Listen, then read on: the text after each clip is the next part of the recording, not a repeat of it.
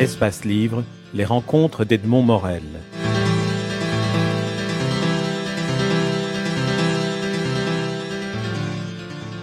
Et votre père qui est mentionné aussi parce qu'il il est finalement une figure un peu idéale de, de il était secrétaire communal et donc il, il a été dans l'administration à gérer une, une, commune sous, à ce moment-là, une coordination euh, politique, mais qui semblait fonctionner. C'est ça peut-être le côté nostalgie de... Oui, je pense qu'encore aujourd'hui, je le dis, je, je, pense que le système belge politique, hein, pour parler de celui-là, euh, c'est au niveau des communes. Alors je ne parle plus des intercommunales ici, mais c'est au niveau des communes qu'il fonctionne le mieux. Et c'est peut-être au niveau des communes que les mandataires peuvent aujourd'hui le plus s'exprimer au travers de, projets euh, de villes, etc.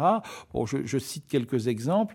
Et c'est vrai que, que, mon père a eu euh, cette, euh, cette difficulté, à la fois ce défi, lui qui venait d'un milieu chrétien, d'avoir été nommé à un moment où les socialistes ont perdu leur majorité dans cette petite ville ouvrière, la seule année où ils l'ont perdu, et puis d'avoir servi des majorités absolues socialistes. Et donc, il est belge aussi dans la mesure où il a pu s'adapter mais en même temps, il a pu y mettre, disons, sa griffe de, personnalité indépendante, qui avait une vue quand même qui parvenait à prendre euh, de la hauteur par rapport aux intérêts partisans de tel ou tel parti. Là, il s'agit du Parti socialiste, mais ça, peut être d'autres partis.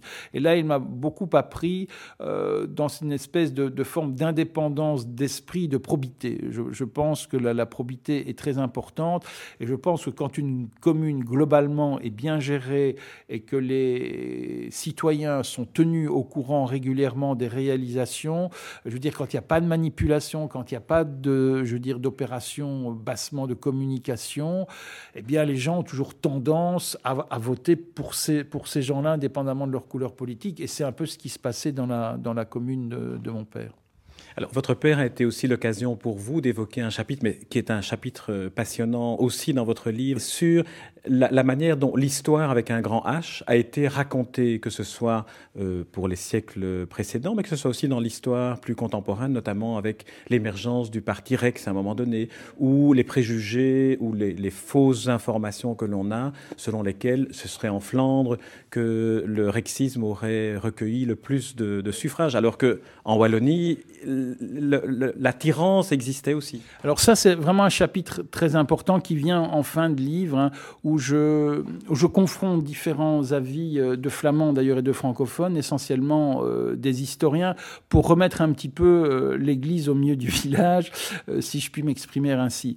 C'est-à-dire que, bon, il y a, y, a, y, a, y a, vraiment toute une série d'images d'épinal ou de canards auxquels il faut couper les, les ailes.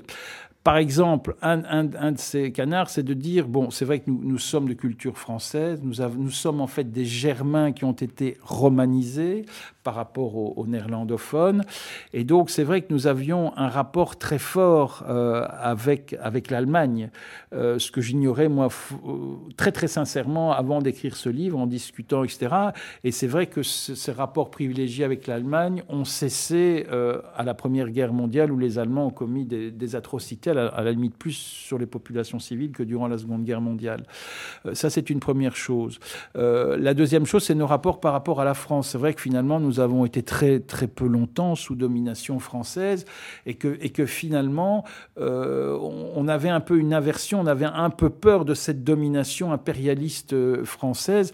D'ailleurs, le fait que des gens comme Baudelaire et d'autres sont venus se réfugier en Belgique pour fuir le régime politique français prouve aussi qu'on qu avait une certaine, euh, je parle des francophones, hein, je ne parle pas des flamands, euh, qu'on avait une certaine méfiance par rapport euh, à la France, alors qu'aujourd'hui, c'est assez marrant de voir que, bon, selon certains sondages à prendre avec, avec toutes les, réserves d'usage, bon, une majorité de Wallons, si la crise enfin, institutionnelle ne se résout pas, serait prête à, aller, disons, à lier son sort à, à la France. Voilà, ça c'est deux aspects. Alors, bien sûr, au niveau politique aussi, il est clair que euh, les francophones ont toujours accusé les flamands d'être des collaborationnistes. Bon, personne ne, le niera, mais quand vous examinez les chiffres, notamment des condamnations, etc., et quand vous examinez toute la période rexiste, puisque je suis en train de faire un film sur, sur Léon de Grelle qui va passer ou, sur la RTBF, ben, vous vous rendez compte aussi que bon, beaucoup de gens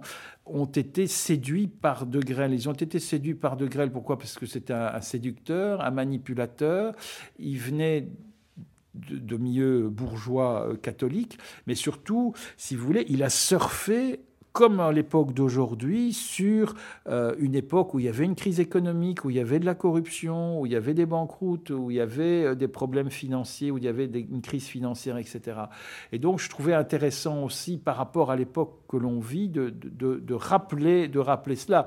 Alors, bon, les Wallons, c'est vrai, ont été plus résistants. Il y a eu plus de résistance côté Wallon face euh, à l'occupant allemand et nazi. Mais il est bon aussi de rappeler que pas mal de Wallons euh, ont collaboré euh, pour de bonnes et, surtout de mauvaises raisons avec, euh, avec l'Allemagne nazie, et qui avait aussi toute une série d'intellectuels, notamment d'intellectuels de droite, qui, qui, à l'époque étaient assez favorables euh, dans le sillage euh, dans le, ou le sillon de, Léopold III et de quelques autres d'un système catholique autoritaire. Hein. Vous savez qu'il y a eu tout un débat, etc. Alors, bon, je, je, je ne détaille pas toute cette question-là dans mon, dans mon livre, mais en tous les cas, je, je le soulève comme, comme d'autres problèmes oui, c'est vrai que les Wallons euh, sont aussi des Germains, sont des Germains qui parlent français. Et Asquin, puisque c'est lui qui dit ça, dit très, très justement que ça nous donne une certaine forme de retenue aussi. Je veux dire, nous sommes les gens du Sud en Belgique,